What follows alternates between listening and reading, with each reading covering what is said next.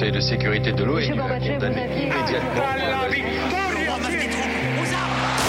Vous n'avez pas, monsieur Mitterrand, le monopole du cœur. Moi, j'ai vu Brazil. Les présidents, ils sont pas pour nous. Moi, vous pensez tous que César est un con Comment ce groupe d'hommes peut décider pour des millions et des millions d'autres hommes 12, 11, 10, 9,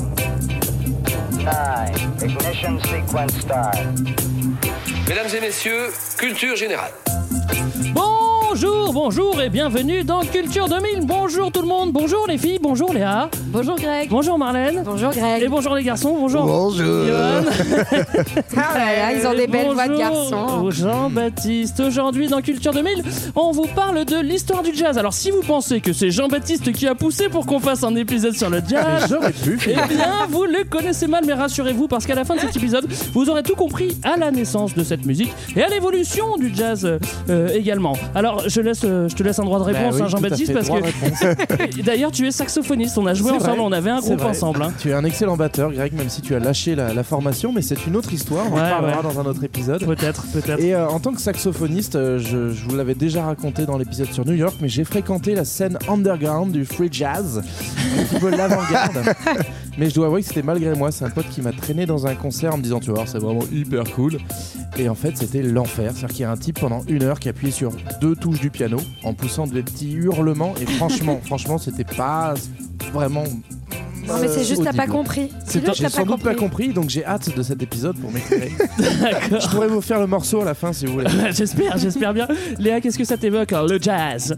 Euh, moi, ça m'évoque euh, la voix très suave de la présentatrice de TSF Jazz que j'écoutais le matin euh, en Ouais. me réveillant quand j'allais à la fac. J'adorais parce qu'elle faisait Bienvenue sur TSF Jazz, TSF Jazz, la radio du jazz. C'était qui? On peut peut-être la, con- on peut peut-être la contacter? Je sais Non, plus du tout comment elle s'appelait. D'accord, bon bah tant Ce pis. qui est sûr, c'est trouvera qu'elle pas. avait un vocabulaire Ouais. très riche. Mais oui, visiblement. mais avec elle, tout allait toujours bien, même quand c'était la guerre C'est un peu comme les fipettes, quoi. Exactement. D'ailleurs, Oui. très bon euh, club jazz à Flip sur. Ouais, euh, tout à fait. Absolument. Euh, Marlène, ça t'évoque quoi, le jazz? Bah moi ça m'évoque euh, un voyage à la Nouvelle-Orléans quand j'avais 15 ans où euh, Oh, la chance. ouais. Oh la meuf, quoi Voilà. et c'était trop bien et où déjà bon je m'étais perdue dans des genres de quartiers bien un peu chauds de la Nouvelle-Orléans j'avais un peu flippé Déjà. et surtout Mais le t'étais seule non bah la journée j'étais seule le soir j'étais avec mon père Ah d'accord. mais euh, et le soir il m'avait emmené dans un, cl- un club de jazz qui s'appelle le Preservation Hall qui est un super vieux club de jazz où, où je m'étais dit que les gens avaient l'air complètement déglingues partout. Enfin, c'était un bric-à-brac et j'étais, enfin, j'avais trouvé ça génial. Quoi. Je crois que c'était le début de l'initiation à la déglingue. Ouais, d'accord. Et tu as bien progressé Oui. depuis, depuis Marlène. On est très fiers de toi. Johan, ça t'évoque quoi, toi, Bah, moi, je vais boucler la boucle. Moi, ça m'évoque JB, hein, qui est juste en face de moi et qui est trop modeste pour vous dire que c'est un hein. vrai saxophoniste de génie. Et d'ailleurs, j'invite Oui. à tous ceux qui ont envie de l'entendre de le réclamer sur les réseaux sociaux. Je pense qu'on pourra vous poster, si vous le réclamez en masse, un petit, un petit morceau de JB. Je le souhaite, je le souhaite. On, a prévu de vous passer plusieurs extraits pendant, euh, pendant cet épisode, mais on va commencer direct avec notre tra- traditionnel euh, extrait euh, d'introduction. Chanson qui a été écrite en 1954, Bah, c'est le grand standard de jazz.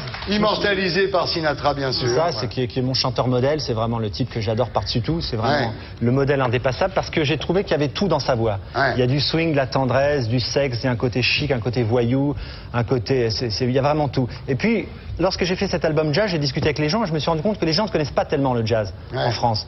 C'est- une culture qui a, qui a explosé dans les années 50, Ouais. mais après le rock'n'roll est arrivé, puis le jazz a été oublié. Et il y avait une chanson qui était jazz et qu'en même temps les gens connaissaient, c'était Flammy to the Moon. Voilà. Donc c'est pour ça que je l'ai reprise. Voilà.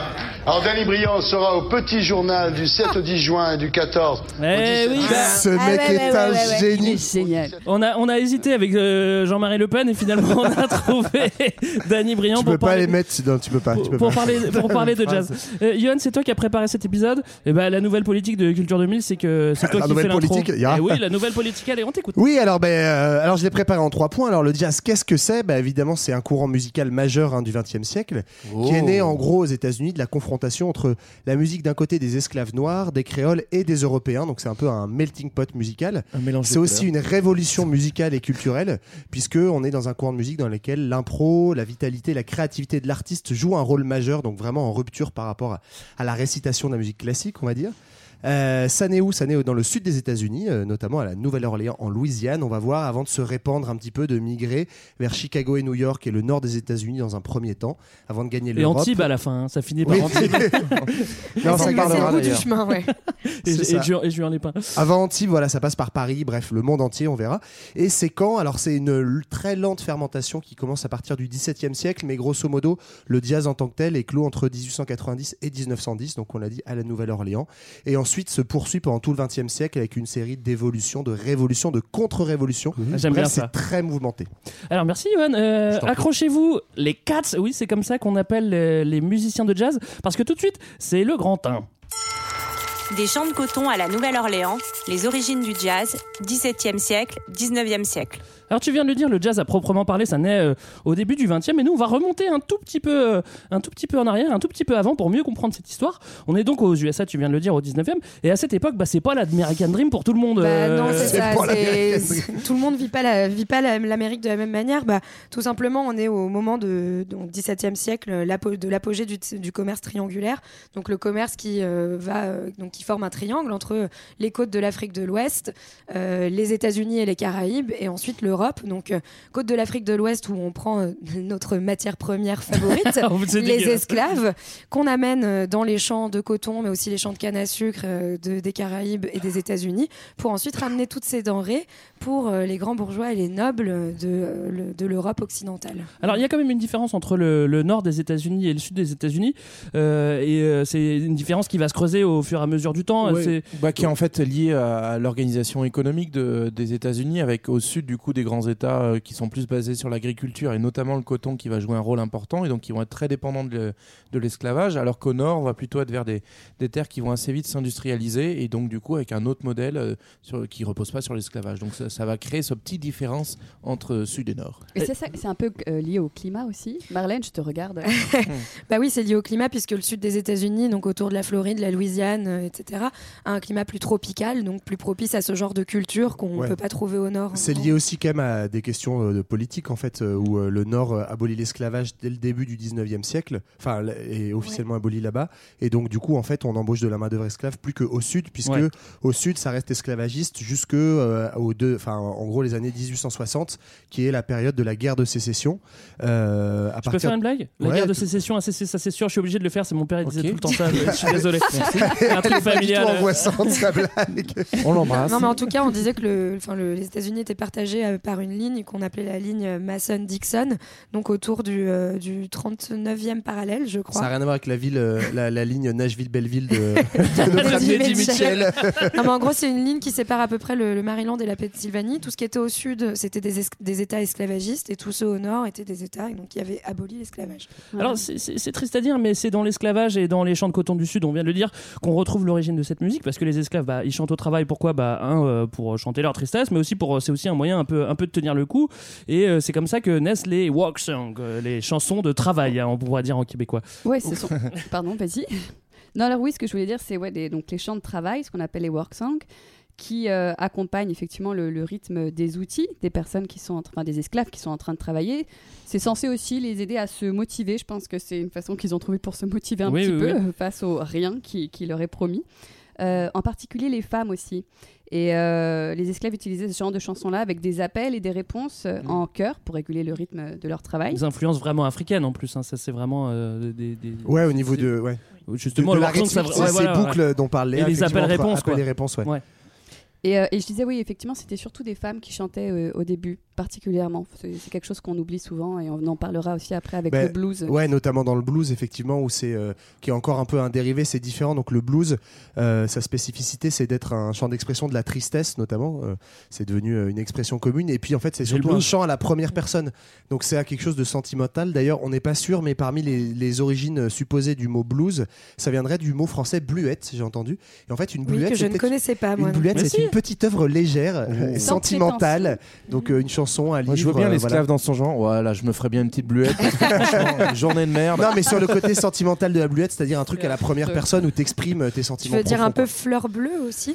Ouais, peut-être. Mais il y a peut-être un peu de Je ça. sais Après, pas, je me suis demandé si l'expression avait quelque chose à voir. Non, avec par ça. contre, en anglais. Blue Devils, ça veut dire euh, les idées noires en fait. C'est Ah ouais. c'est traduit par les, les démons bleus, quoi. Mais après, c'est vrai que le mot blue, et, enfin le blues, et forcément, il va teinter tout le jazz. Et, et- et en fait, c'est aussi, euh, un- je fais un petit point technique, mais euh, t'as la blue note. La blue note, c'était une note qui était interdite euh, au Moyen Âge parce qu'elle était trop rugueuse et ils appelaient ça diabolus in musica. Et en fait, c'est juste trois tons, c'est-à-dire que tu parles, Ouais, ouais. c'est une note de, de, de trois tons, c'est-à-dire que tu parles du- d'une certaine note et que tu vas aller euh, trois tons au-dessus. Et c'est une note qui est un petit peu plus rugueuse et c'est celle qu'on trouve, c'est celle vraiment qui caractérise le blues. Elle a été interdite très longtemps. Et voilà. Alors, on vous a décrit un petit peu euh, l'ambiance des, de, de fête, des champs de coton. hein. Vraiment, Voilà. c'est vraiment la fête. Je vous propose d'écouter euh, tout de suite un, un- un petit work song. Alors, on va s'écouter Ho, Hema, Ho pour illustrer tout ça. Oh, you turn around, dig a hole in the ground. Oh, Emma, oh. Say, Emma, you from the country. Oh, Emma, oh. You turn around, dig a hole in the ground. Oh, Emma, oh. Emma, help me to pull these weeds. Ouais, bah, on entend bien ce que disait euh, Léa tout à Ouais, l'heure. Donc, effectivement, cette espèce de boucle avec euh, une femme qui appelle et ensuite le contre-appel par euh, le reste du chœur qui sont en fait les autres travailleurs du chant. Donc, voilà, c'était un, un petit exemple de word song qui, euh, en fait, euh, sont des chants qui ont duré pendant plusieurs siècles, tous les siècles de l'esclavage. C'est une des sources seulement. hein. C'est un peu réducteur de dire que le jazz vient de là, mais c'est fait partie des sources du blues et donc du jazz. Ça rappelle un peu le- la, la bande son de Oh Brother. Ouais, Ah oui, mais, euh, que des que des work songs Mais en préparant ça, le truc, ouais, j'avais trop des, des- des- bref, j'avais envie de mettre un peu cette BO, mais Mais, mais c'est vrai qu'en plus, euh, grâce au cinéma américain, euh, en fait, on a à peu près tous des images de, de, de, de chants de, de, de- de coton et, et de work song. Et la, deuxi- la deuxième image qui nous vient un petit peu euh, sur cette musique, c'est les églises noires. Et le elles, elles apparaissent Ouais. un, un petit peu plus tard. Bah ouais, deuxième source effectivement un petit peu différente, mais euh, euh, les Negro Spirituals, donc qui viennent de ces églises noires en fait. Il faut savoir que bah, évidemment les, les, les Africains esclaves qui sont amenés euh, aux États-Unis sont pas tout de suite euh, chrétiens, euh, voilà, Ouais. mais progressivement en fait les maîtres vont les, les, convertir au christianisme et euh, là où l'émancipation physique elle t'est interdite, bah du coup génial, grâce à Jésus tu peux t'émanciper dans ta tête. C'est quand même très pratique. ceci dit, on en avait parlé sur l'épisode sur les Rastas. En fait, c'est Ouais. aussi dans ces églises noires que, que va commencer le, le combat pour l'émancipation et la mise en valeur de l'identité afro-américaine. C'était un peu le parallèle entre euh, du coup les Hébreux en captivité dans l'Ancien Testament et les Afro-Américains donc euh, qui ont été euh, forcés à l'exil pour venir travailler dans les champs de coton et qui aspirent au retour en Afrique en fait. Et du coup, pardon, c'est les c'est Negro Spirituals, c'est en fait ce qui va donner naissance un peu plus tard euh, au gospel qui est plus célèbre aujourd'hui. Donc ces chants, euh, Grâce à Whoopi euh, Goldberg. ces chants, euh, non mais ces chants chrétiens, enfin dans des- d'église, euh, qui sont vraiment pour le coup centrés sur la vocalise. Ouais. de, En fait, ce qui est marrant, c'est qu'au départ, des c'est des mecs euh, qui prêchent notamment. En fait, c'est un peu des illuminés qui, euh, au lieu de parler en fait en récitant la Bible, vont le faire en chantant avec euh, Ouais. une personnalisation. C'est mi-parler, mi-chanter, Ouais, c'est ça. Bon, on vous a pas mis l'extrême parce que si on vous en met tout le temps. Mais- Mais bien, chers frères, mais bien, chères sœurs, réjouissez-vous, l'esclavage est aboli. Et bah oui, enfin, on va pouvoir le remplacer par une bonne vieille ségrégation raciale. Dans l'intérêt de tout le monde. Euh, donc on est après la guerre de sécession.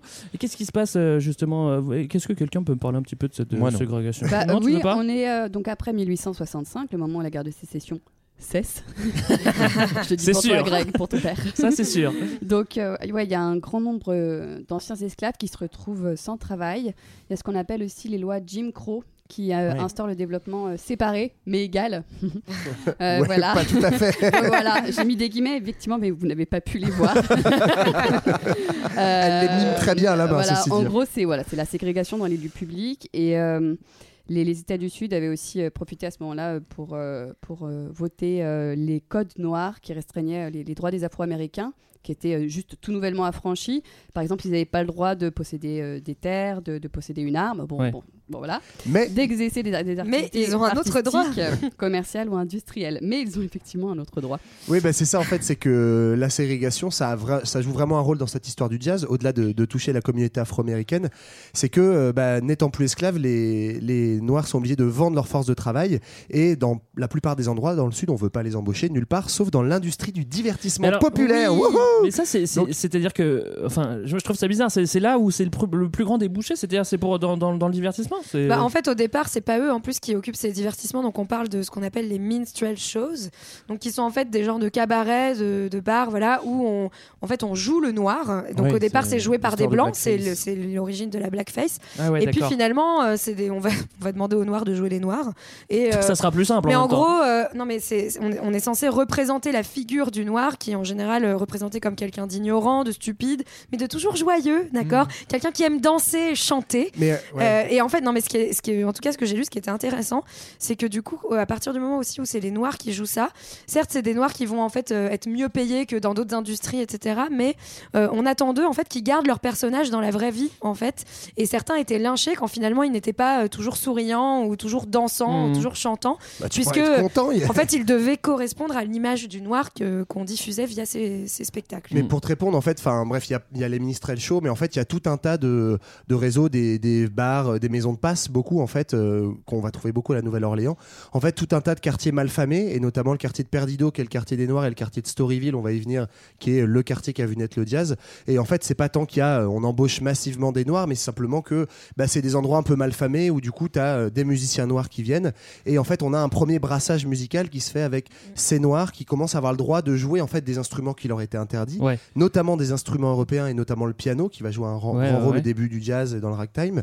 Et puis des instruments de, de fanfare, ça c'est anecdotique mais c'est assez rigolo. Mm. En fait, tu as plein d'orchestres qui vont sur les champs de bataille de la guerre de sécession aller récupérer des, des Ouais. euh, cuivres Des de fanfare en fait qui ont été laissés par les armées parce que c'était des, des instruments de l'armée. Ils vont les récupérer, ils vont s'en servir pour faire des genres de- de- d'orchestres un peu bigarrés quoi. Alors quand on parle de jazz, on pense vite à New York en tant que, que capitale. Paris sera aussi considéré comme une capitale euh, après la guerre, mais on n'en est pas encore là. Et nous, non. on va aller faire un petit tour du côté de la Nouvelle-Orléans parce que la Nouvelle-Orléans, ça brasse, euh, ça brasse un peu plus de monde que l'ancienne Orléans au début du 20e, non? Oui, bah, en fait, c'est c'est vraiment le, ce que, ce que décrivait Johan, c'est-à-dire que c'est la grande ville du Sud dans laquelle on va du coup avoir une population qui va se mélanger euh, dans certains, certains quartiers, avec des quartiers qui vont être dédiés à l'entertainment et dans lesquels du coup on va avoir euh, finalement une entorse à la ségrégation, même si elle est, elle est quand même assez minime, c'est-à-dire euh, le quartier de Storyville par exemple, dans lequel vous allez avoir des populations blanches qui vont venir se divertir en écoutant la musique de noir. Là, là, faudrait faire Non mais, un non, mais petit- du coup, super. c'est c'est qu'en fait l'urbanisme est pensé comme ça, c'est qu'on va créer, enfin on va, quartier on va délimiter ce quartier de Storyville sur, la, sur le modèle en fait des quartiers de portuaires européens où on trouvait en gros l'alcool, les jeux, la prostitution, et on va Le limiter. port d'Amsterdam, quoi. Voilà. Bah, en Et- fait, non, ils mais- imitent et- le- non, mais c'est le c'est quartier rouge, euh, c'est le quartier Et en rouge fait, on, on limite le- ces activités-là à ce quartier-là, ce qui fait qu'on va retrouver euh, donc ce genre de, de Et c'est ce qui ex- pardon, c'est ce qui explique notamment en fait le fait que dès le départ le jazz ait cette réputation de musique sale parce que le quartier de Storyville est un quartier essentiellement de prostitution en fait. Ouais. Donc en gros tu as des des jeux et de la musique et euh, du coup la musique du jazz va avoir tout de suite une connotation sexuelle en fait. Bah, comme, pas pour euh, nous comme de une plaire, hein. musique aussi parce que justement euh, on estime à l'époque que les noirs ont un rapport au corps beaucoup plus ouvert etc. Donc Bah oui, sur une musique sais, plus endiablée. Voilà c'est ça. Et donc il y a- y a, le jazz est une musique sexuelle quoi. Et puis du coup, ça, ça va diffuser son aura avec la, la Première Guerre mondiale, puisque en gros, bon, les États-Unis se lancent dans la guerre un peu tardivement, et en 1917, il y a un peu branle-bas de combat, donc il faut qu'on organise les troupes avant de les envoyer en Europe, et la Nouvelle-Orléans va être un port en fait sur lequel on va concentrer les troupes, on va les mettre en garnison avant qu'ils partent.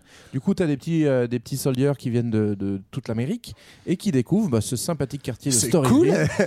Ces ouais. putes et ces Pensez un noirs qui jouent du piano. Et est-ce que vous saviez, vous connaissiez l'existence du Blue Book? Parce que j'ai découvert Non. ça. En fait, il y avait euh, le Blue Book, c'est un guide du tourisme sexuel Ouais. de Storyville qui existait et qu'on donnait justement aux soldats en garnison qui venaient en visite euh, à Storyville. On peut te C'est faire confiance, il y a été à la Nouvelle-Orléans. Ouais, ouais, j'y étais. J'avais mon et petit Blue. Book, c'était super. non, et juste pour rajouter une petite chose, euh, en fait, ce qui était assez intéressant, c'est que dans, dans, dans ces lieux-là, les patrons n'étaient pas vraiment très regardants sur le répertoire et sur la musique. Et c'est Mm. aussi ce qui a permis aux musiciens noirs d'avoir une très De grande créer, liberté d'interprétation et d'improvisation. Et c'est aussi ça Ouais. qui a créé le jazz aussi au Mhm. départ. C'est- très juste. Euh, la, la musique, euh, cependant, j'aime bien ce mot, elle reste pas confinée dans, dans, l'ambiance des bordels euh, de la Nouvelle-Orléans et des formations qui se créent et qui jouent aussi un petit peu partout. C'est-à-dire Ouais. que c'est pas juste dans les bordels à ce Bah, moment-là. c'est ça où c'est l'industrie du divertissement populaire en général. Donc il y a dans les bordels et il y a plein de fanfares en fait Mais noires aussi- et aussi créoles. Euh, Il y a notamment la communauté des Cajuns qui sont en fait euh, des créoles mêlés à Et comment d'anciens français. créole? Créole, c'est des métis en fait, Ouais, c'est voilà. des, des populations mélangées. C'est ça. Et il faut rappeler que bah, Nouvelle-Orléans, historiquement, c'était euh, d'abord une colonie française, donc euh, on y parle, euh, on y parle euh, Un- un, un créole français, euh, issu euh, du français. ouais. Et euh, donc, bref, ces fanfares, elles jouent pour des cérémonies, des mariages, des défilés, des enterrements, etc. Et donc, c'est euh, ces espèces de, de fanfares un peu bigarrées, encore une fois, pauvres et noires, qui vont euh, donner naissance au, jazz. Oui, j'ai dit bigarré deux, fois. déjà. c'est ce que Attention, la troisième. Non, et qui c'est donne, Jean-Marie naissance à, qui donne naissance à ce qu'on appelle le ragtime, en fait, donc est euh, justement une, une musique qui va être très rythmée, syncopée, qui va animer donc euh, les nuits de, de la Louisiane, où en fait on a euh, et, où on va voir l'apparition notamment des instruments à cordes comme la guitare et, le banjo, si je me trompe pas. Ouais. Je reviens justement, tu as, dit le mot syncope, c'est vraiment un mot très important parce que c'est vraiment ce qui va caractériser le jazz quasiment dans toute son histoire. Pour l'expliquer simplement, c'est le fait d'accentuer un, temps faible plutôt que d'accentuer le premier temps qui est d'habitude fort. Hop, on va aller sur le deuxième temps et, c'est vraiment en opposition aux règles de la musique classique et ça crée un, petit effet de sautillement, euh, de contretemps qui peut déstabiliser au début. Mais je vous propose d'écouter euh, Maple Leaf Rag de Scott Joplin pour mieux comprendre ce fameux sautillement.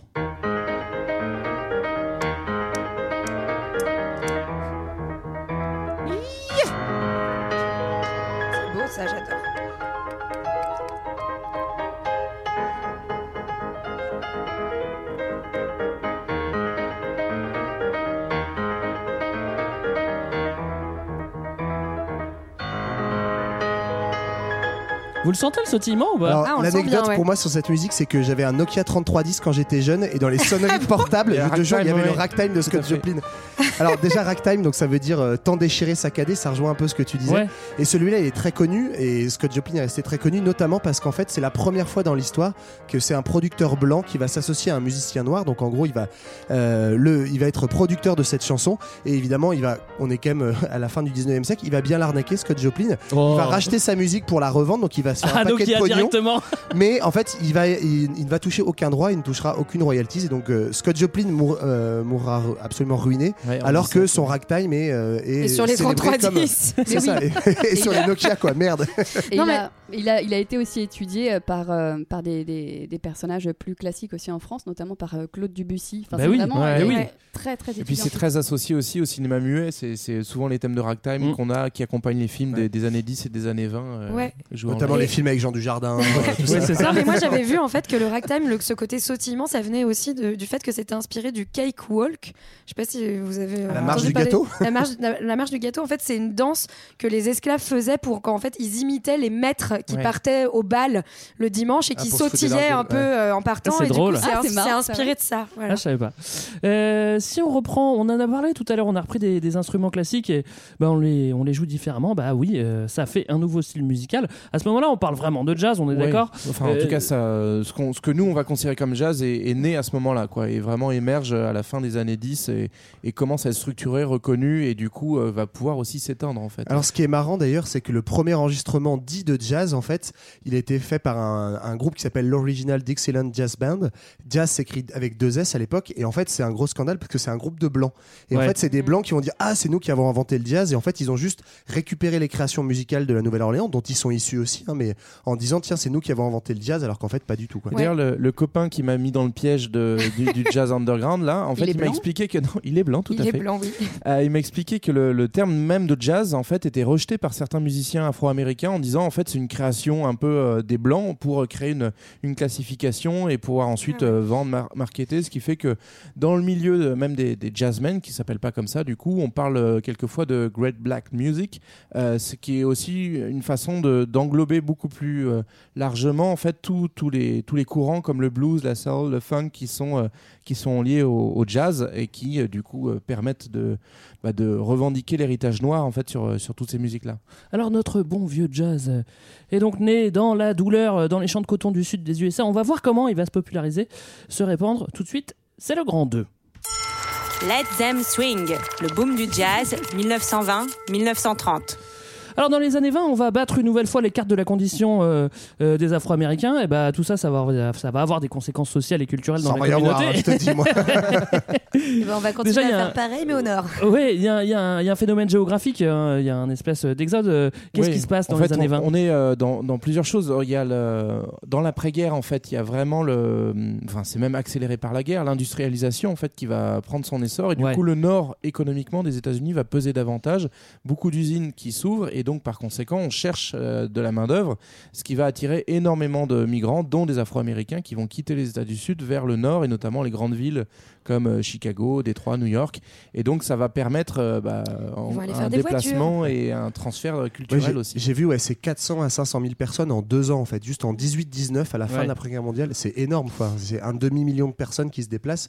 Et c'est euh, c'est traumatisant parce que euh, c'est pas juste migrer dans une autre région, mais c'est aussi changement, changement de mode de vie. C'est beaucoup, on a parlé de la Nouvelle-Orléans, mais les, les Afro-Américains du sud des États-Unis, c'était quand même beaucoup des communautés rurales.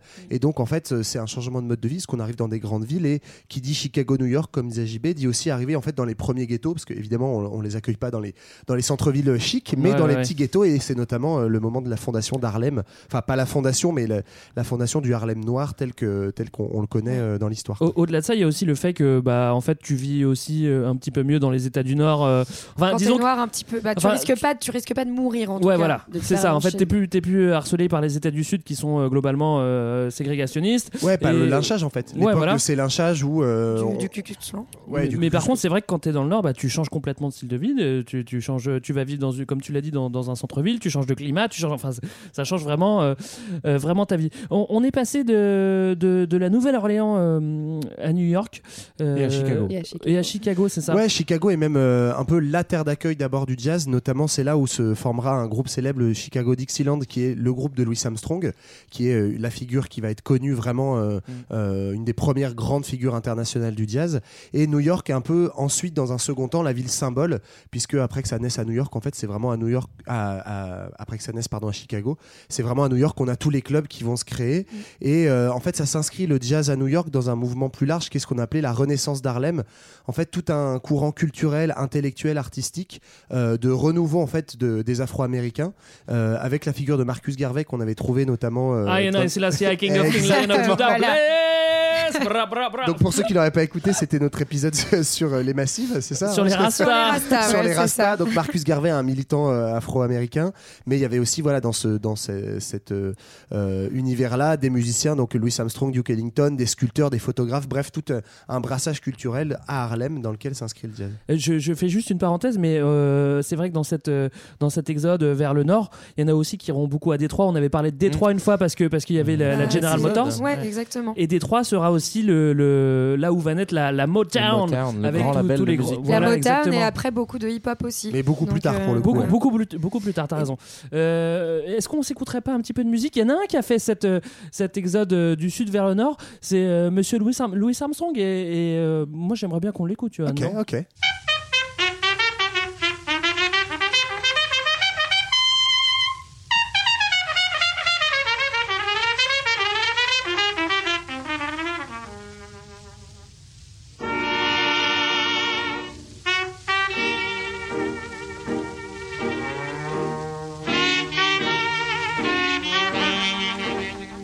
Alors c'est ouais, on a choisi ce morceau parce que cette intro en fait c'est devenu un des morceaux les plus célèbres de l'histoire du jazz et euh, Louis Armstrong a lui-même joué un rôle vraiment immense dans cette histoire-là.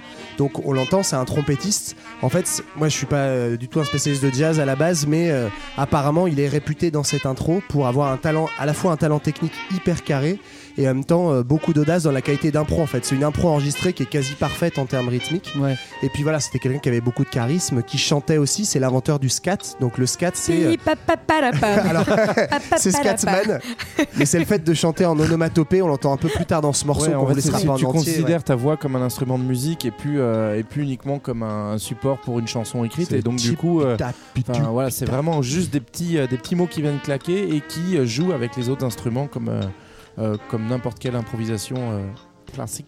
J'avais très envie de vous faire son thème astral, mais malheureusement, comme la plupart des, des jazzmen et jazzwomen de l'époque, On qui sont pas nés, son euh, heure. euh, Ils ont pas voilà, d'heure de qui- on naissance. sait pas vraiment quand est-ce qu'ils sont nés, même pas parfois euh, la- l'année. Tu veux dire qu'ils se sont construits malgré les astres? Oui, c'est possible. Ça, c'est compliqué. hein. possible.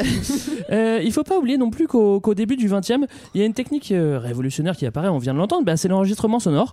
Et au-delà du technique, c'est aussi une industrie qui est en train de naître avec, euh, avec tout ce que ça comporte et Et qui a besoin de matière première. Là, là, pour le coup, la matière première, bah, c'est vraiment la musique. Donc, euh, donc ça va jouer un rôle très important. Quoi. Ouais, même si en fait, dans un premier temps, l'industrie du disque, elle est pas trop trop open sur le jazz et surtout pas trop trop open sur les noirs, évidemment. Donc, bah, ça va ensemble. Mais les premiers, euh, les premiers, euh, le premier jazz qu'on va entendre vraiment enregistré, c'est surtout des, bl- des blues et c'est des femmes, comme disait tout à l'heure euh, Léa, notamment Bessie Smith, qui est apparemment appelée l'impératrice euh, du blues. Coltrane qui a fait était un une- blues qui s'appelle Bessie's Blues, qui est fabuleux, Ah ouais que je vous écoute. Et voilà, Plus et tard. donc c'est euh, un peu, en fait, c'est le début de la professionnalisation du jazz. C'est-à-dire que jusque-là, c'était plutôt des orchestres amateurs peu ou mal payés. Et là, avec l'industrie, bah, les femmes noires vont un peu quelque part créer le métier. Pour le coup, c'est les femmes qui vont créer le métier. Et le musicien va accompagner la chanteuse et va suivre en fait. Et c'est comme ça que ça va aussi professionnaliser le métier des, musiciens, des pianistes derrière. Et alors, la plupart des, des musiciennes de ces jazz women. Euh, euh, on buvait beaucoup, se droguait beaucoup. Ouais. D'ailleurs, Ouais, les, les hommes aussi. Enfin, ouais, vraiment, moi, j'ai vieux, trouvé ça. euh, C'est un peu vraiment la condition de jazzman. Et ce qui est assez impressionnant, c'est que ces femmes euh, noires, les premières, celles dont tu parlais par exemple, étaient la plupart du temps euh, bisexuelles. J'ai remarqué ça. La- vraiment, c'est c'est quelque chose. Tu veux dire que les bisexuels picolent plus que les hétéros Bah ça m'étonne pas, ça. tu vois. Enfin, voilà, dire. elles étaient Euh, vraiment très libres. C'est ça que je voulais dire. Mais en fait, euh, du coup, ce, ce- ce rapport, en tout cas, alors pour la bisexualité, je sais pas, mais en tout cas pour l'alcool et la drogue, ça s'explique aussi par le, le- le- le- les endroits, les lieux où continue à se produire le jazz, parce que certes, il y a une industrie qui, qui commence à se mettre en route, mais malgré tout, le jazz reste encore un petit peu underground dans les milieux euh, un peu malfamés, et notamment dans les, dans les, dans les bars un peu glauques de, de New York ou de Chicago. C'est aussi là qu'on vient écouter son, son petit jazz, tout en sirotant un peu, un peu d'alcool, et euh, Ouais, souvent, justement.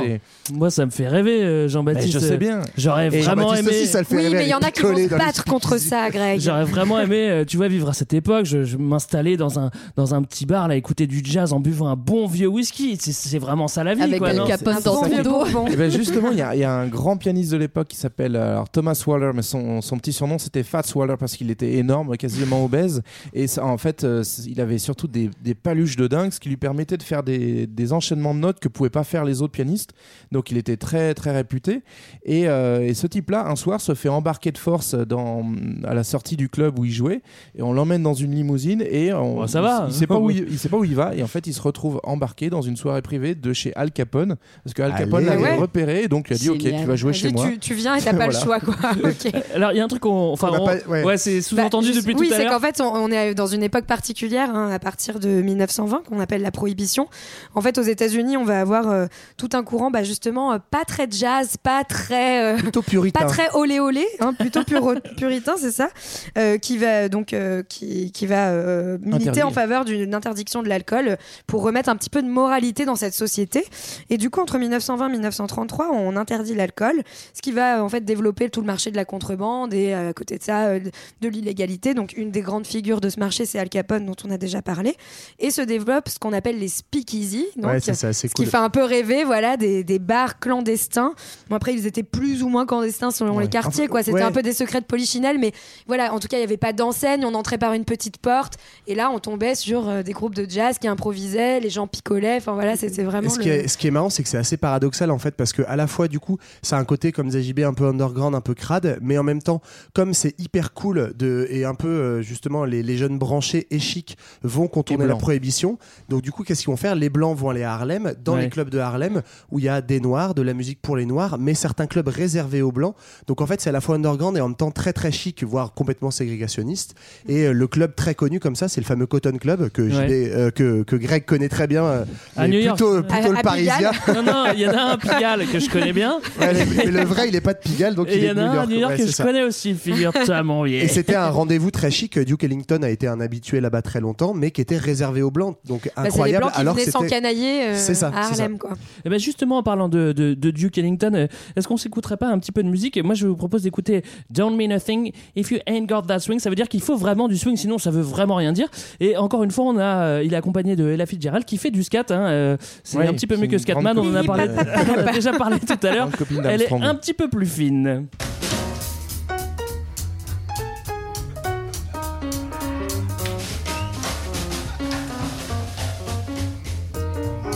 Don't mean a thing if it ain't got that that swing. Do I, do I, do I, do I, do I, do I, do I, do I? Don't mean a thing. All you gotta do is swing. Do I, do I, do I, do I, do I, do I, do I, do I? Makes no difference if that rhythm's sweet or high. Give that rhythm everything, everything you got.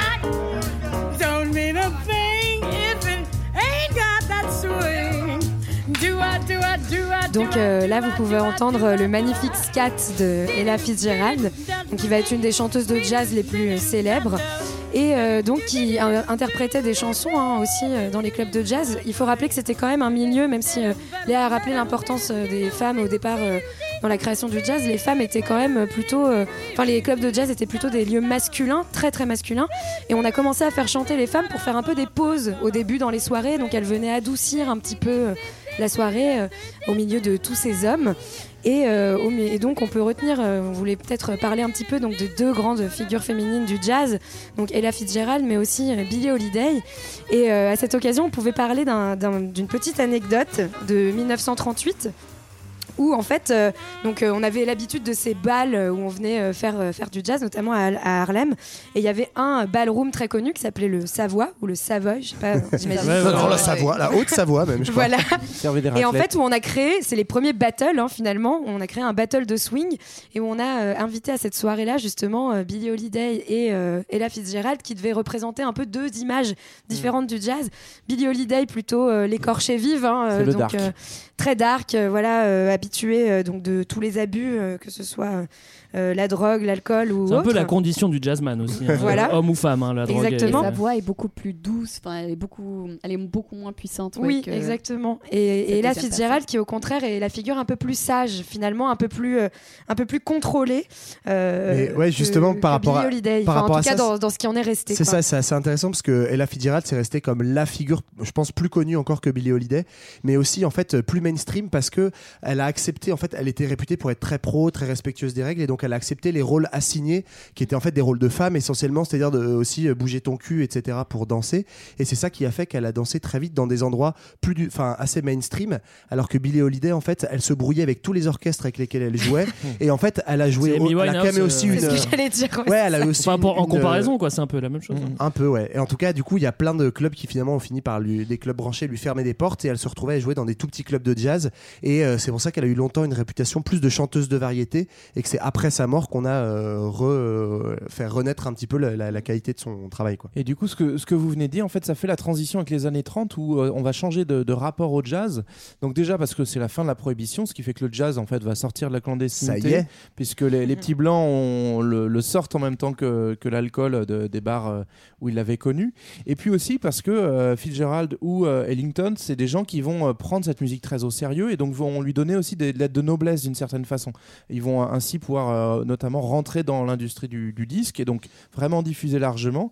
Et en parallèle, le jazz lui-même, dans sa forme, dans sa construction, va évoluer pour devenir, en fait, euh, on va avancer vers le swing, c'est-à-dire une, une version beaucoup plus dansante. Et en fait, ça va devenir la, la danse par excellence euh, de- des années 30. Pour où, en préciser, gros, le, c'est ce le- que- le swing prend euh, toute la place. Ce qu'on vient d'écouter, c'était du swing aussi. hein. C'était vraiment euh, du, du bon Ouais, gros mais swing. hein. c'était du swing, mais c'est pas le swing des big bands, donc. euh, Ah, il y a une ce- différence ce entre que- le swing et le swing de big band, exactement. Ouais, en fait, et Oui. c'est le moment vraiment où à la fois le jazz est célébré dans le monde entier, il tourne, on va voir après, il va, il va largement en Europe à l'époque du swing, mais c'est l'époque où il s'institutionnalise, donc la musique est beaucoup plus écrite, on improvise beaucoup moins, et on passe de petits groupes, puisque c'est plus dans des speakeasy clandestins, on peut aller dans des euh, grands euh, halls d'hôtels, etc. Il y a un changement de géographie Voilà. avec. Et hein. donc euh, les big bands, bah, c'est des groupes d'au moins 20 musiciens, des formations déjà qui sont mixtes. Et en fait, le swing, c'est paradoxalement en même temps que ça s'institutionnalise, bah, évidemment, ça devient une musique de blanc.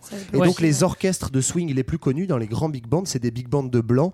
Et notamment les deux artistes très connus, c'est euh, Benny Goodman et Glenn Miller, Glenn Miller, pardon, qui sont des blancs. Ah, ils peuvent faire chanter des noirs, notamment euh, Ella Fitzgerald, mais euh, voilà, ils vont aussi récupérer le pognon qui va avec. Mais je trouve que c'est, enfin moi je sais pas, mais les seules images que j'avais du swing, enfin je l'associais pas du tout au jazz et j'imaginais justement Mm. des blancs en train de danser quoi. Enfin donc ce qui montre Ouais. que ça a été complètement récupéré, réapproprié. Mais c'est vrai qu'aussi c'est au moment, euh, le moment où on se dit, euh, ok, c'est plus une musique euh, de tradition orale, c'est à présent euh, le, le jazz devient une musique savante. En fait. C'est c'est une ouais, musique les- qui est, qui qui acceptée aussi parce que il y a- y a- pendant longtemps, elle n'a pas été acceptée. Oui, c'était une Euh, musique de sauvage. Ouais, voilà. Euh, donc, arrivée de nouveaux acteurs dans le monde du jazz. Bon, bah, d'ailleurs, on, on vient de le dire, hein, c'est les blancs. Et bah, si on s'écoutait Benny Goodman tout de suite, non? Allez. Allez.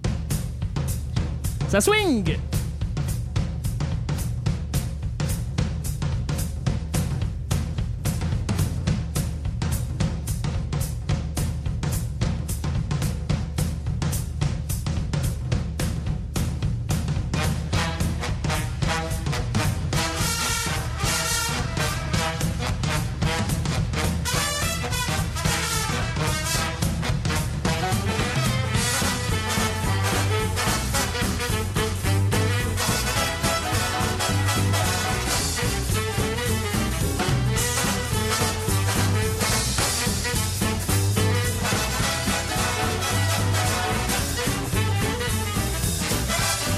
Donc là, on entend bien toute la puissance du Big Bang et du coup, euh, le côté hyper dansant, puisque je suis sûr que là, dans votre petit métro, bus ou au milieu du trottoir, vous êtes en train de Salle de sport. Quelques... Oui, oui, salle de sport. vous allez Everybody's tomber du tapis tellement vous avez dansé. Euh, J'en profite pour vous faire un petit lien vers euh, la série Babylon Berlin qui est diffusée euh, depuis peu de temps et qui, qui raconte un peu l'Allemagne des années 30 où du coup il y a des scènes comme ça dans des gros cabarets, euh, c'est assez chouette en termes d'ambiance et ça montre que justement ce swing va sortir un peu des États-Unis parce que on est euh, bah, aussi on s'appuie sur l'industrie du disque qui va populariser, on va sortir de, ces, de ces clubs, ça va passer à la radio, mais on va aussi pouvoir se fournir euh, de, de vinyle, de pouvoir écouter tout ça à sa maison, enfin de disques. Et, et je voulais juste apporter une petite nuance. C'est vrai que c'est majoritairement blanc et largement dominé, mais malgré tout, il y a quelques figures, notamment aussi chez les producteurs et notamment un certain Norman Granz qui va fonder pas mal de labels comme Verve Records, qui euh, va utiliser en fait. Donc lui, c'est un blanc, mais il va Et- produire énormément de musiciens noirs et surtout dans les salles de concert. Et il t'a fait. produit toi euh, au saxo, j'y Ouais, enfin, C'est un peu ton épisode, JB, je crois. hein. C'était un petit, voilà, un petit arrangement entre amis. Et euh, notamment, lui, il va beaucoup œuvrer dans les salles de concert aussi pour mettre à, mettre à mal la ségrégation. Notamment, il- les salles étaient séparées entre euh, blanc et noir. Et du coup, lui, il va enlever tout ça à tel point qu'il va d'ailleurs condamner une, une lourde amende puisqu'il ne respecte pas la ségrégation. Ce qu'il ne faut pas oublier, c'est que il y a une la ségrégation est quand même renforcée. Euh, par exemple, de 1936 à 1966, donc là j'avance un peu, mais il y a quasiment 3000 Noirs qui sont assassinés euh, dans des lynchages. Et euh, pendant la, la Grande Dépression euh, des, des années 30 et les années qui suivent, les Afro-Américains sont particulièrement touchés par le chômage Ouais. et euh, par la pauvreté. Et, ça, notamment, bah, ça va jouer sur euh, l'expansion du jazz en Europe, en fait. Parce que. La euh, pauvreté a du bon. ouais. non, mais en fait, euh, et on va pouvoir parler un petit peu de Paris, mais retour en arrière, le jazz, il arrive en Europe dès les années 20. Et en fait, notamment. Comme le Coca-Cola qui arrive en 1919. en même temps, jazz et Avec Coca-Cola le d'un Père coup. Noël aussi. Et le Père Noël également. Enfin bref, des bonnes choses et des moins bonnes, mais en tout cas, euh, bah, certains soldats, notamment afro-américains de la Première Guerre mondiale, vont découvrir qu'en Europe, c'est un tout petit peu plus favorable. hein, non pas que euh, tout le monde soit hyper cool, mais en tout cas, il n'y a pas la ségrégation. Et en fait, il y a une communauté, notamment d'afro-américains, euh, qui vont rester ou alors qui vont venir dans les années 20 euh, autour des deux figures les plus célèbres du jazz à Paris, qui sont Joséphine Baker et Sidney Bechet. Et en fait, notamment, tu as toute l'avant-garde parisienne qui va jouer un rôle là-dessus. Euh, Stravinsky, Et tous les peintres, notamment de l'art nègre. En fait, Marlène en parlait un tout petit peu tout à l'heure, mais l'art nègre, pas forcément colonial, mais en fait, euh, au sens exotique, est très très à la mode. Et donc, on introduit euh, le jazz par ce biais-là. Et notamment, il y a euh, la Revue Nègre, qui était un grand spectacle très connu, qui était sur le théâtre des Champs-Élysées. Et en fait, c'est le premier spectacle où Joséphine Baker tient la vedette. Et, et à partir de là, c'est vraiment le jazz à Paris comme symbole de la musique des années folles Mm. et euh, mélangé donc à cette, euh, cet exotisme de l'art nègre et euh, voilà on va on est plutôt euh, on passe C'est là de qu'on Mont- rejoint le Cotton Club de Paris. hein, tu Ouais, vas voir. non parce que là on est plutôt à Montparnasse dans plutôt les grands Oh. hôtels les dancing etc C'est assez paradoxal parce qu'en fait, euh, à la fois, Jo- Joséphine Baker, elle va être.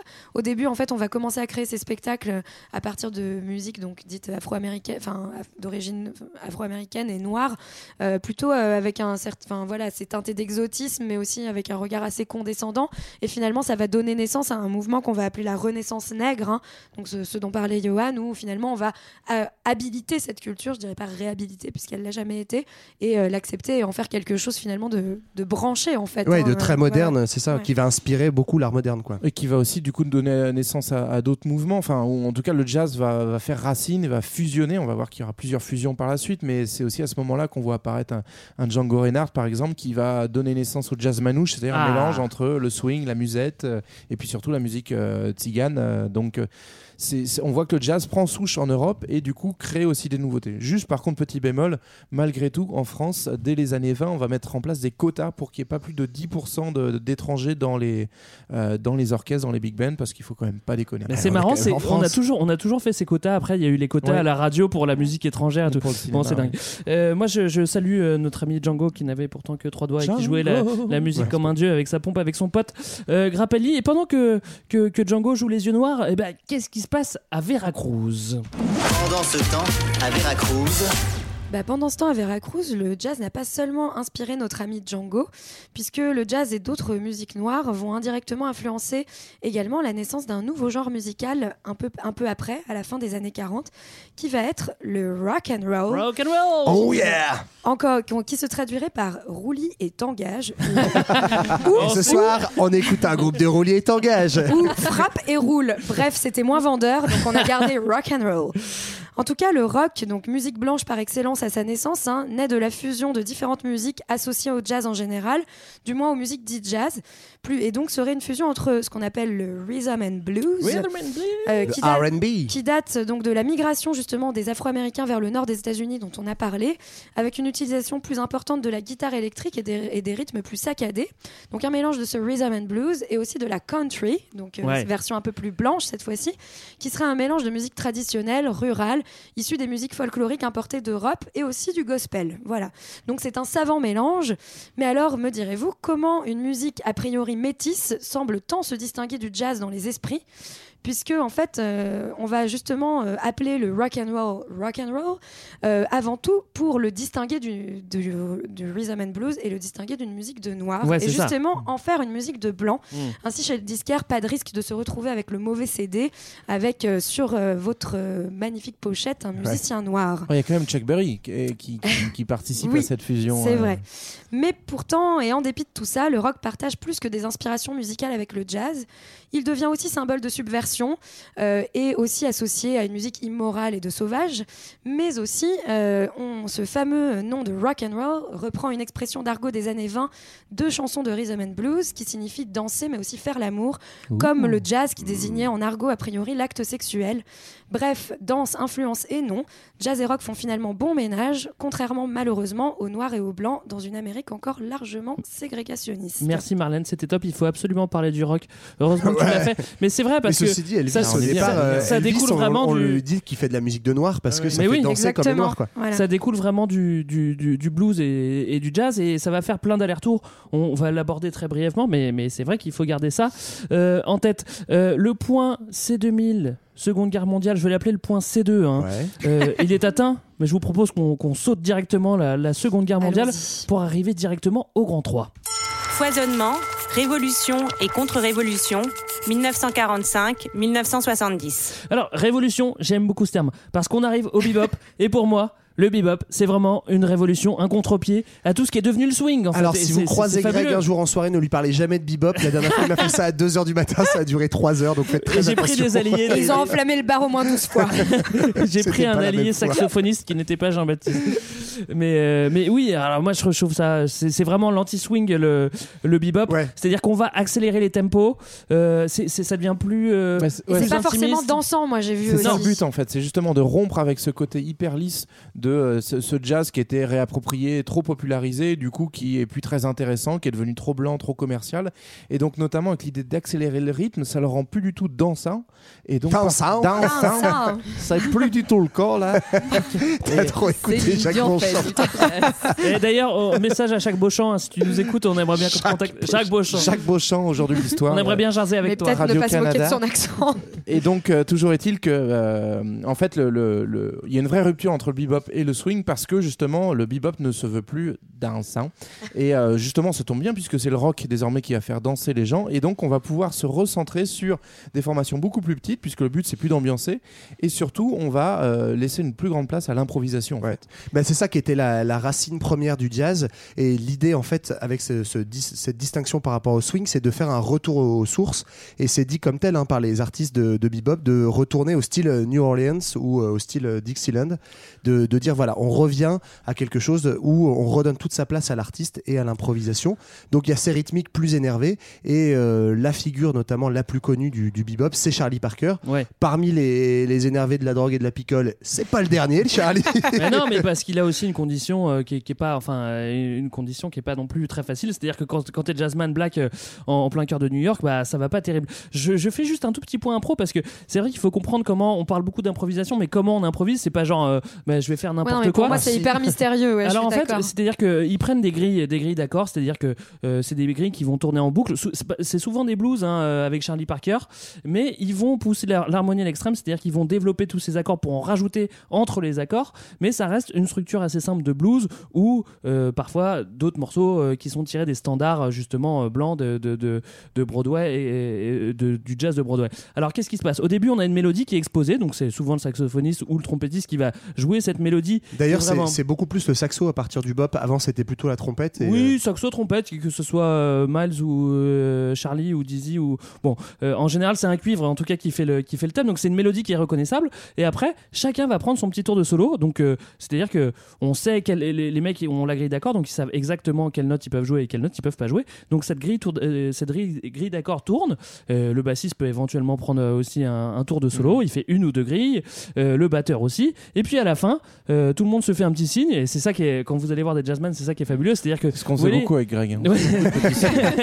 les mecs se regardent et ils se disent bah voilà euh, j'ai fini mon solo maintenant c'est à toi et hop il y en a un qui prend le solo et puis une fois que tout le monde a fait son tour de solo tout le monde se regarde fait allez vas-y on reprend la mélodie à la fin et tout le monde reprend la mélodie à la fin alors je, suis- je suis très je suis, je suis très prolixe sur le sur le bebop hein. c'est Mais vrai du coup, que- on peut peut-être é- écouter le fameux Charlie. hein, on, peut, on, peut- on va s'écouter Charlie, c'est vrai que vous allez voir, il y a augmentation du tempo, enri- enrichissement extrême de l'harmonie, des accords, et il y a parfois des notes en dehors de l'harmonie classique, des dissonances, et, et c'est fabuleux.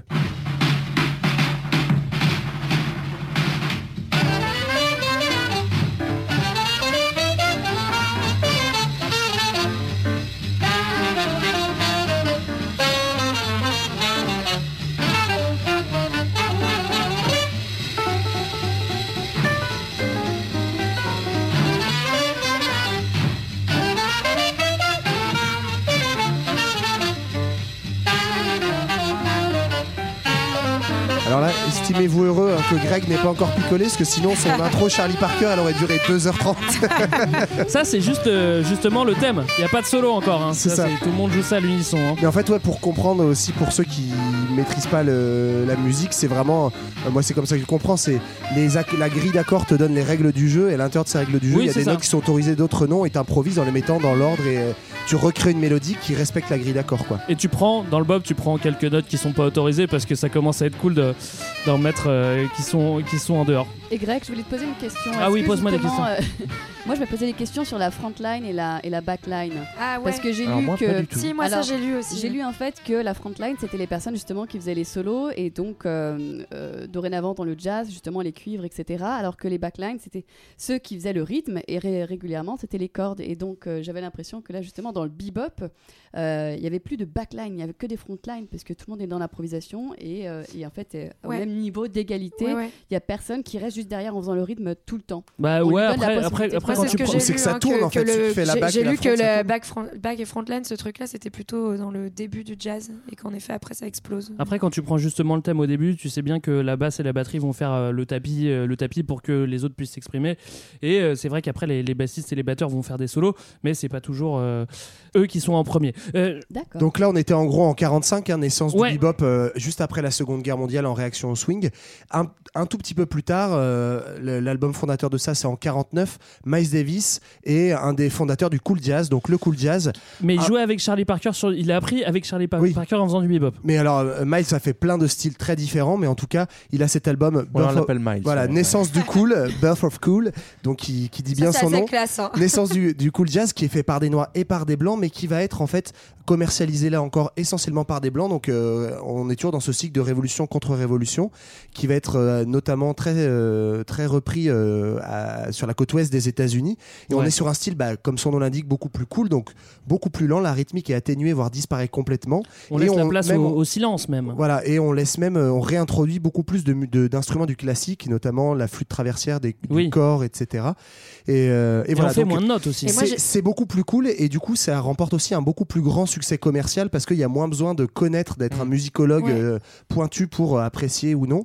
Et c'est comme ça que des noms comme euh, Miles Davis, Chet Baker, Stan Getz vont être très connus à l'époque et vont être célèbres bien au-delà des puristes du jazz. Et, et en plus, c'est très connu parce que ça va être beaucoup, beaucoup utilisé par le cinéma hollywoodien, ce- Ouais. ce, jazz-là, Ouais. donc euh, très, très diffusé. Ouais, à l'époque des films dans, noirs, dans euh, les films noirs, etc. e- notamment. Exactement, Pour ascenseur pour l'échafaud. ouais. Avec Miles, encore une fois, bah, c'est lui Ouais. qui a tout Exactement. inventé. Moi, je vous conseille de lire une bio de Miles si vous voulez comprendre le jazz après les années 40. Oui. Il a fait strictement tous les styles. En et fait, comme ça, ça, je fermerai, ouais. je fermerai Ouais. un peu mon bec.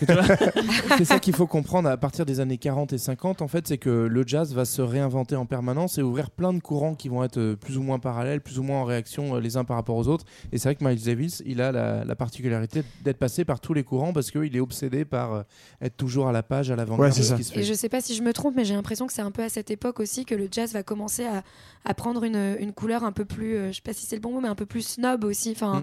à devenir euh, peut-être une musique Un moins, grand genre popu- musical, moins euh, populaire qu'avant, Ouais. euh, plus de connaisseurs et, euh, et être associé justement à, un peu à une musique d'élite aussi euh, à partir de Ouais, mais ce qui, est, moment. ce quoi. qui est paradoxal, c'est que euh, c'est à la fois une musique commerciale de blanc et à la fois ceux qui créent le, mais ça tombait, on y arrive, le bebop en réaction au swing. Puis maintenant, on arrive en gros au hard bop, donc dans les années 50. euh, Cette fois, réaction au cool jazz. Le hard bop, c'est justement des noirs. Et là, le contexte social et politique joue beaucoup parce que on est en plein mouvement des droits civiques aux États-Unis. Et c'est dans cette idée justement que euh, il faut jouer. euh, Enfin, il y a une, une idée d'affirmation identitaire, d'émancipation de la communauté afro-américaine qui passe par la musique et qui donc refuse euh, les standards de la musique euh, européenne et blanche et donc euh, notamment le, le cool jazz. Et euh, là, la, la- la figure un peu célèbre, euh, enfin que moi je connaissais le plus, c'était Sonny Rollins justement, avec donc dans le hard bop une poursuite en fait du bebop, une rythmique euh, très On rapide. reprend l'harmonie du, du bop, mais non, justement, on baisse un petit peu les Mais c'est tempos. plus lent, hein. C'est un peu plus, un peu plus groovy. Et Bah. on est, on est presque, enfin, on est entre le bop et la soul hein, pour moi. Ouais, hein. mais mais il y a la, la rythmique joue une place, il me semble, beaucoup plus importante que dans le bebop, avec notamment des batteurs euh, voilà, qui donnent un, un rythme euh, très rapide. Mais justement. C'est les premiers batteurs-compositeurs, moi j'ai Ouais. lu Et ouais. le hard bop. Et bien justement, si on s'écoutait Earl Blakey, ça Allez. serait une bonne idée, ça. C'est parti.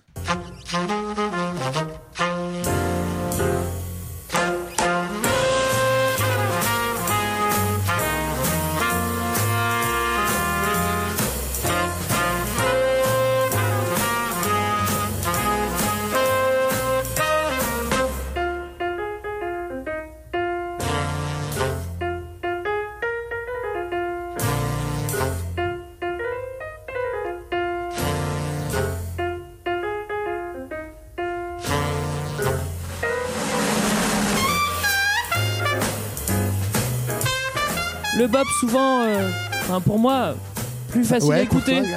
parce que parce que c'est plus groovy et on, on comprend un, un petit peu mieux. Alors finalement, c'est notre deuxième point qui arrive euh, juste après euh, ça. euh, ça arrive tout le temps dans Culture 2000. Après, après la deuxième guerre, on parle toujours de la contre-culture et des années 60. et ben figurez-vous que ça touche aussi le jazz. Euh, bah ouais, parce que dans le free jazz, Si on faisait tout péter. voilà, c'est ça. En fait, Bah on va tout c'est faire, le moment tout où on fait tout péter. péter les années 60. Bah, c'est là, normal. Là, après normal. la, la belle explication que tu as faite tout à l'heure, justement, sur la grille harmonique faite par les accords et euh, l'improvisation qui doit se faire dans cette grille Ça n'existera plus. Voilà, on fait tout péter, donc il n'y a, plus- il y a plus de règles, ça veut dire plus d'harmonie, plus de tempo, plus de mélodie incluse dans une grille harmonique. On fait ce qu'on On veut. est libre. Et donc, c'est le bordel. dans Et son là, petit bar à New York. moi, j'avoue, pour moi, ça devient comme JB relativement inaudible. Mais ceci dit, il y a toute une revendication, là encore, euh, de la, de la communauté afro-américaine là-dedans, dans l'idée que, en fait, la, grille harmonique et tout, c'est des schémas de la musique occidentale et que donc, il faut, euh, pour aller plus loin, faire Mais péter ces rejoint- codes-là, quoi. Ça rejoint justement aussi tous les mouvements dans les courants euh, artistiques euh, de, de peinture et tout ça en fait. C'est-à-dire qu'on on fait des trucs qui n'ont jamais été faits. Alors c'est, ça peut paraître difficile à écouter à ce moment-là, mais si ces mecs-là n'avaient pas inventé ça, si on n'avait pas fait n'importe quoi avec nos instruments à ce moment-là, bah enfin il faut, il faut des mecs pour En faire fait, c'est ces un peu, pour moi, c'est un peu euh, passé de l'art figuratif à Oui, non pour moi, c'est ça, figuratif. c'est l'art tout abstrait dans, dans la musique. Quoi. Mais il y a aussi un genre qui est très proche de- du free jazz. hein. Pour moi, c'est la nuisance. En fait, on est vraiment très très J'adore proche de la ce nuisance. Et je vous propose qu'on écoute, comme ça pour vous rendre compte.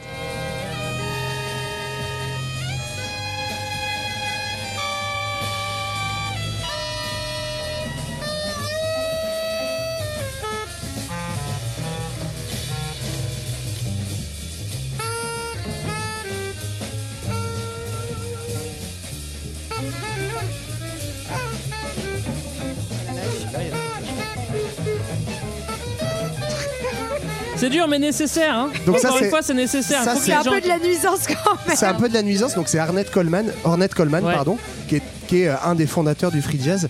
Mais ce qui est très marrant, c'est qu'en fait, euh, moi j'ai déjà parlé avec un musicologue qui m'expliquait, il me disait mais en fait nous ça nous fait marrer, on a envie de se moquer, mais parce que notre oreille en fait elle est formatée à entendre des sons qui nous paraissent harmoniques Ouais. ou pas.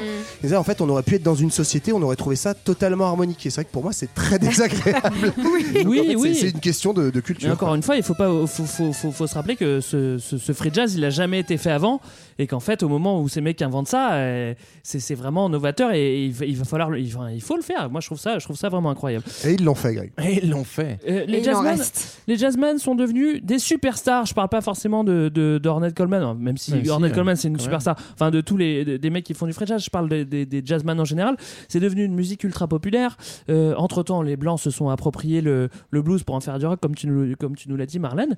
Euh, on écoute de la musique d'un petit peu partout, euh, de la world. euh, enfin, c'est pas encore le Du mot. Brésil. Et, et tout ce monde va s'influencer et fusionner dans tous les sens, porté par une le industrie du disque euh, fusionne. qui, qui explose. Et qu'est-ce que c'est que ces styles de, de jazz qui, qui commencent à naître avec toute cette fusion en fait? Euh, Est-ce qu'on jazz fusion, bah, en fait, on peut, on peut tout faire. Donc, tu as, le Latin jazz euh, qui, qui va Le du coup aller jazz, chercher des, des rythmes fait. cubains. Mais non, mais c'est ça. En fait, euh, Django Reinhardt, d'une certaine façon, il était un petit peu en C'est la avance fusion, là-dessus. Ou encore le, la, la fusion avec le, donc le jazz fusion, qu'on a, une fusion avec le rock, où du coup, on va, on va croiser vraiment les impros du jazz et les rythmes binaires du rock. Et Frank euh, Zappa. voilà, J'adore Frank Frank Zappa. Zappa là-dessus, qui va être associé à Miles Davis beaucoup.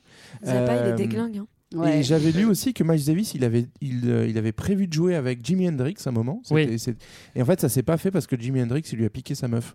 Voilà. Quoi Ouais. Euh, À Skip, il méritait. ça- et ça c'est vraiment notez-le parce que c'est hyper important dans l'histoire du jazz. c'est important parce que Miles Davis était un peu un connard avec ses, avec ses compagnes. Euh, Pourtant, il était Jimmy l'a bien connu à l'époque où il était saxo Oui, bah, dans, je le, groupe Miles. trop loin, Miles. On a parlé de Bossa Nova. Non, ben Bossa Nova, ouais, c'est un courant aussi de fusion qui est, qui est resté très célèbre et notamment qui était vachement euh, euh, important en France, paradoxalement, même si la Bossa Nova vient du Brésil et donc c'est un mélange entre la salsa et le jazz. Donc notamment euh, Carlos Jobim qui est, qui est très euh, connu là-dedans, Ouais, ça, Gilberto. la samba, non? La samba, ouais, pardon, samba et jazz. Il reprend vraiment les harmonies justement de ce jazz, euh, enfin d'un- d'un d'un jazz euh, assez pur, et en mettant des touches de, de, de- de Samba. Enfin, moi, c'est une des musiques, de mes musiques favorites. hein. Ouais, Ouais. moi aussi, j'adore. Et voilà, et après là on arrive à un autre tournant qui est le tournant de la soul et de la, et de la funk. Ouais. Donc euh, euh, fin des années 50, années 60. euh, en gros on inclut beaucoup bah, justement le rhythm, le rhythm and blues dont Rhythm parlait euh, blues. Marlène tout à l'heure. Euh, dans la soul, le- les deux artistes hyper connus c'est Ray Charles et euh, Aretha. Franklin. Où on met beaucoup de groove, beaucoup moins d'impro et on emprunte un peu au gospel justement, Ouais, notamment dans le chant. euh, voilà, on insiste beaucoup sur les voix.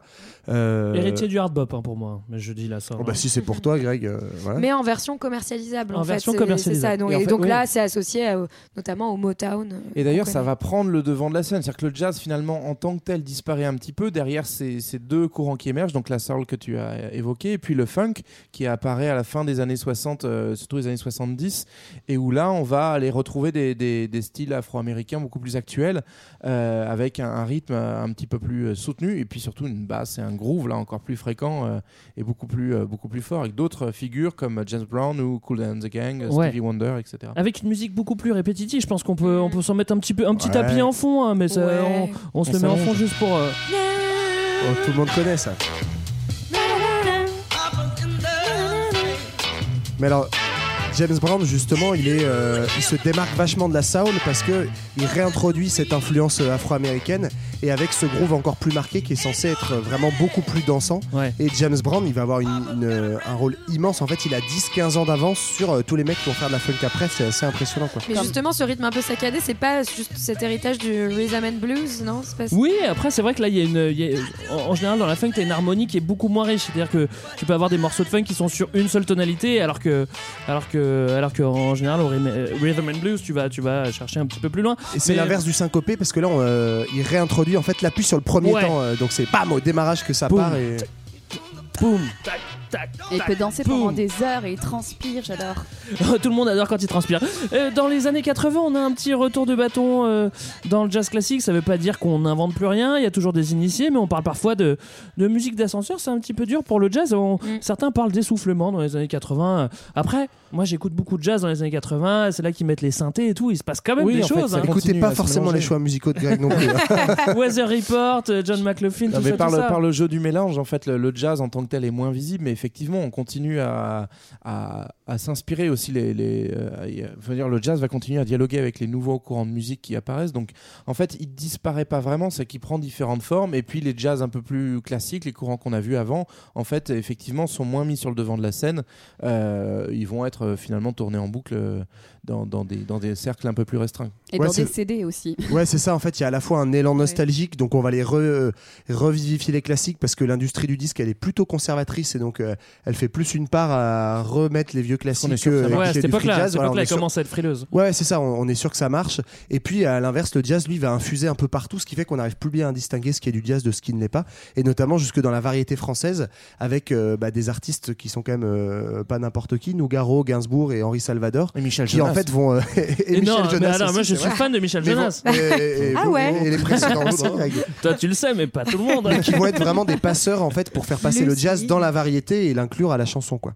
Et euh, bah oui, on en a parlé un tout petit peu, mais c'est vrai que le digne héritier du jazz, bah on pourrait dire que c'est le hip-hop, autant au niveau social que musical, parce qu'en fait, c'est vrai que là, ce qu'on a décrit du jazz, on, on a fait plutôt une histoire qui était plutôt sociale, pas vraiment euh, de la technique musicale dans, dans, dans cet épisode.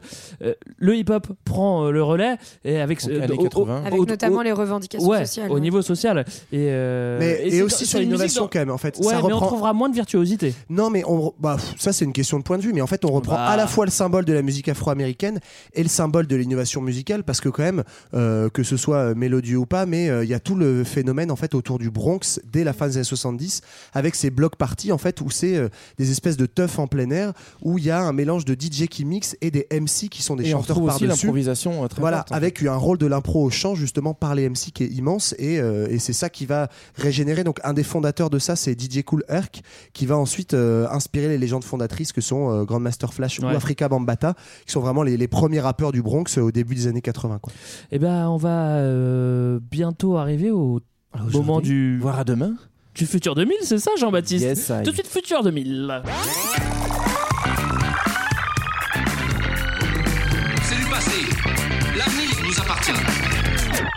Alors, je suis parti justement à la recherche du jazz et de son avenir éventuel, et puis là, patatras, mauvaise C'est toi nouvelle. l'avenir Mais du c'est jazz. toi l'avenir du jazz, Non, mec. je suis désolé, les amis. D'après ce que j'ai cherché, de ce que j'ai trouvé, le jazz serait mort. Quoi? Eh oui. Pourquoi Alors euh, plusieurs éléments qui, vont, euh, qui vont acte dans de ce décès-là, euh, c'est que déjà euh, cette image qu'on a évoquée un petit peu hein, d'une musique élitiste, un peu poussiéreuse dans ces clubs privés où on fume son cigare dans son gros fauteuil en cuir, bien loin des inspirations du, ghetto et, de, la condition sociale d'où est sorti le jazz. Donc c'est un premier élément qui donne à cette, musique en fait un, un, sentiment un peu de poussière. Et puis l'autre élément un peu plus concret, c'est que le jazz aujourd'hui, ça représente 5% du marché du disque, donc ça sous-entend aussi que c'est un peu un truc du passé où il y a quelques connaisseurs qui vont chiner. Bah, le futur, c'est Joule. Hein. C'est ça en même temps, quoi. ouais, c'est ça, si on suit l'industrie du disque. Pas dit bonjour. Et puis, euh, le dernier truc, mais là encore, ce que tu disais, euh, Johan, c'est qu'on a le sentiment que le jazz est un peu figé dans des grandes figures euh, d'un passé glorieux des années 50 et que depuis, euh, le jazz n'aurait pas vraiment connu de révolution majeure depuis les années 60. Bref, c'est ces différents éléments-là que j'ai vus dans, dans la vie de décès du jazz. Mais en fait, non, Greg. Ah. Je me suis battu pour toi, je me suis dit, c'est pas possible. Alors j'ai cherché autour de Il nous, lui au tient plus la main, alors, proche, ça vous le dire. c'est vrai. Euh, au plus proche, euh, les, les preuves de, de la vitalité de la scène jazz. Et en fait, euh, après 100 ans, finalement, même si on regarde dans un territoire comme la France, Ah, puis Michel, tu veux dire bah, puis Michel notamment, la, la- la France est riche de festivals de jazz Oui. qui montrent qu'en fait, ça reste hyper actif. Il y a plus de 450 festivals de jazz par an en France. Ça représente la plus grosse Pour plus de partie- 450 spectateurs.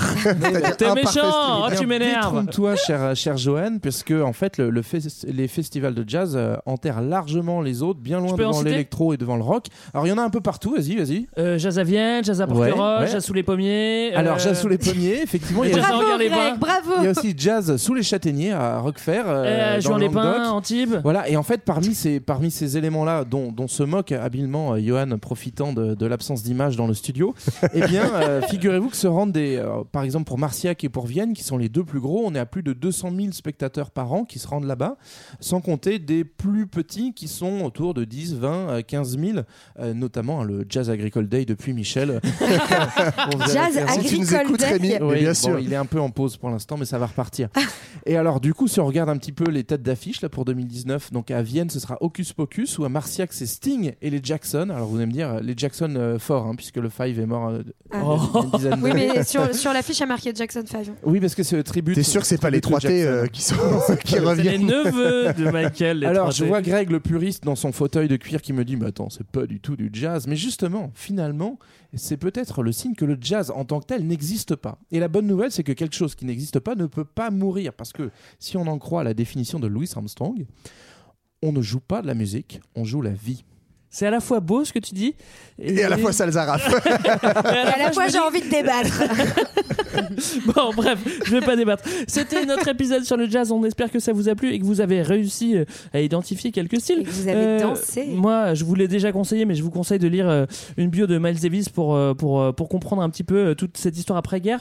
Euh, je vous conseille aussi un bouquin de sociaux que j'avais lu qui s'appelait Outsiders. Oui, Je crois que c'est c'était. Baker, Ouais. c'est ça Ouais, c'est Howard Oui. Baker. Voilà, et il raconte Outsiders. comment, comment les mecs jouent du jazz et sont complètement défoncés. Euh, c'était, c'était génial. Est-ce que je Euh, peux conseiller un truc Vas-y, bien sûr. Euh, moi, j'ai lu du G. Scott Heron et je trouve que c'est absolument formidable Ouais. aussi. Ouais. C'est un jazzman euh, de.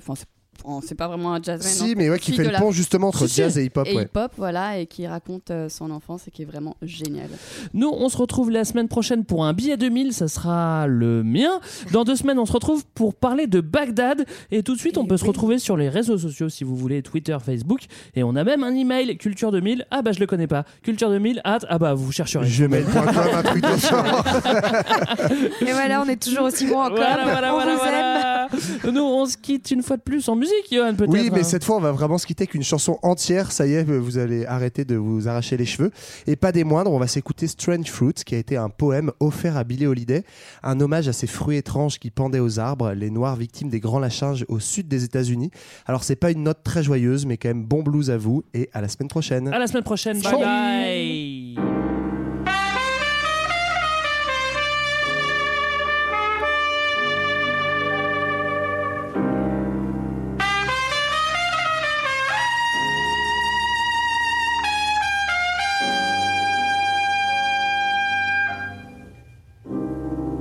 Southern trees bear strange fruit, blood on the leaves and blood at the root, black bodies swinging in the southern breeze.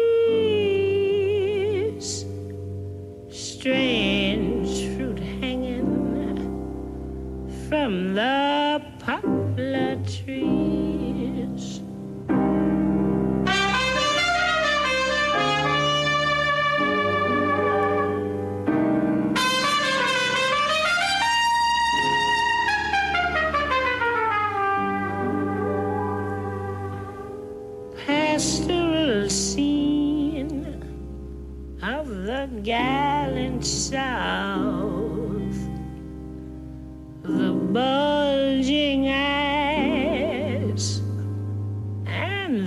twisted mouth, scent of magnolia, sweet and fresh.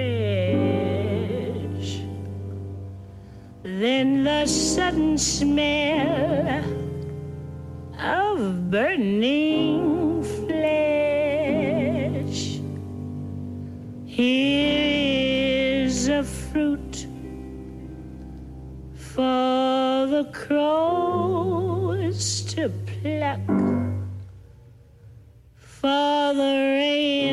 together,